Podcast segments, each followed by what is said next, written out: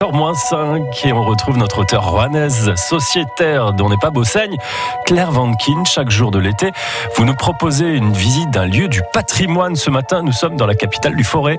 Eh bien, dans la plaine du Forêt aujourd'hui, le visiteur qui se promène à Montbrison ne doit en aucun cas rater la superbe collégiale. C'est déjà un chef-d'œuvre architectural à l'état pur.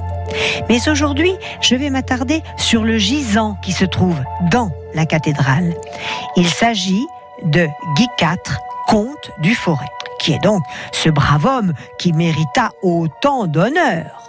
Eh bien, c'est lui qui dirigea le Forêt entre 1206 et 1241, avant que le forêt ne soit rattaché à la couronne de France, n'est-ce pas, sous François Ier. Donc, Guy IV est à l'origine de la construction de la collégiale nommée Notre-Dame d'Espérance. Alors, c'était un homme très pieux, au point de partir pour la sixième croisade. Il décéda à son retour et voilà pourquoi aujourd'hui on peut admirer son gisant.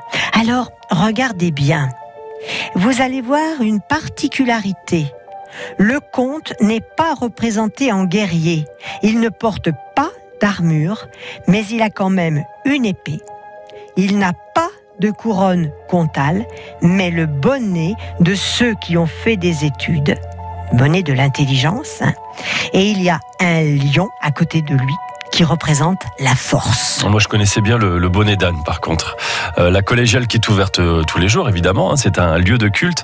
Et si vous vous retournez dans cette collégiale, vous pouvez aussi admirer les orgues.